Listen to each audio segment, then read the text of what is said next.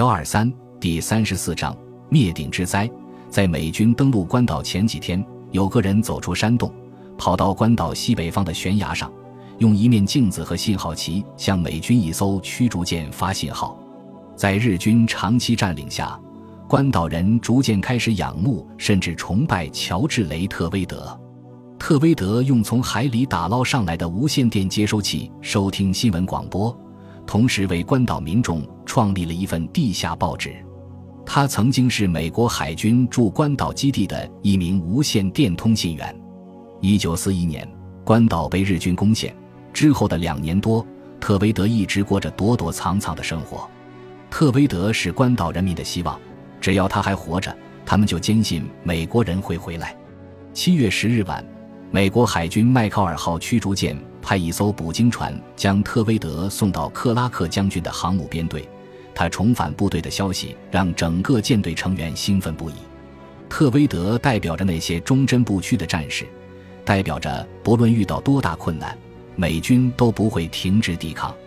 就在特威德被护送到航母舰队的同一天，美军宣布色班岛已经安全。次年。大场荣大卫带领手下顽强抵抗美军，在岛上负隅顽抗的日子里，大场荣的任务除了四处觅食，就是躲避美军的搜捕。回到军队后，特威德又重新过上了海军无线电通信员的生活，然后晋升为军官。一年后，大场荣必须决定自己要成为什么样的战士。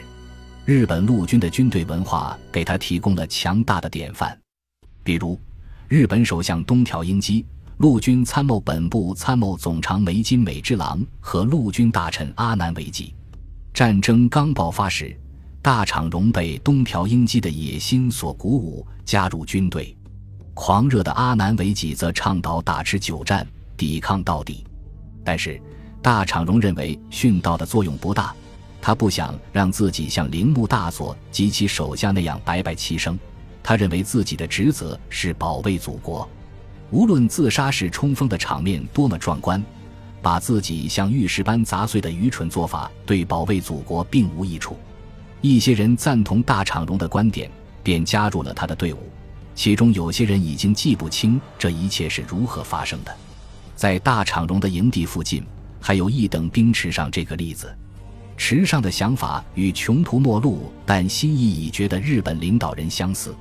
但如果说希望日本赢得战争只是一种妄想，那么无论最终结局如何，一个人想维护自己作为战土的尊严，也并不是什么不切实际的想法。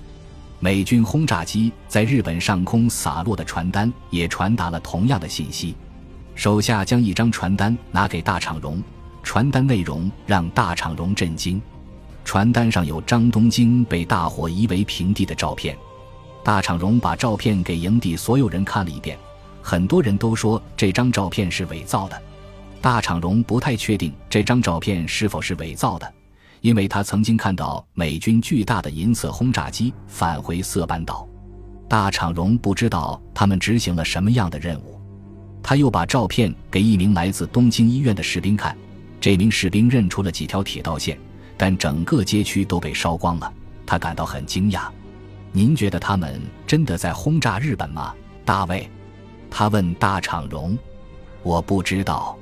如果这是真的，我们就战败了，我们的海军不会回来了。黑道老大爵内仍然在统计他杀死的美军士兵人数。他曾经发誓要在战死前杀死一百名美军土兵陪葬。在美军于上一年十一月的清剿行动中。他用计将美军的注意力从悬崖引开，救了大场荣一命。尽管爵内的帮助很大，但他的黑帮习气根深蒂固，他从不受大场荣指挥。爵内总是带着两名战友，身上挎着从美军手里抢来的勃朗宁自动步枪，把自己当作游侠。大场荣也懒得去约束他。爵内看似对军衔不屑一顾，不喜欢别人叫他二等兵爵内。有一次，大场荣派人命令他不要随意朝美军开枪，以免暴露营地方位。他基本上从命了。他对传达命令的人说：“告诉大场荣大卫，我知道了。”但他从不直接说自己会服从命令。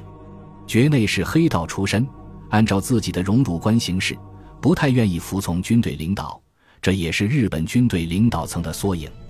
阿南惟几、梅津美治郎和最高战争指导会议的其他成员本身就是某种类型的黑帮分子，出于某种不可告人的目的，他们不听从上级指挥，还扬言要所有人跟他们同归于尽。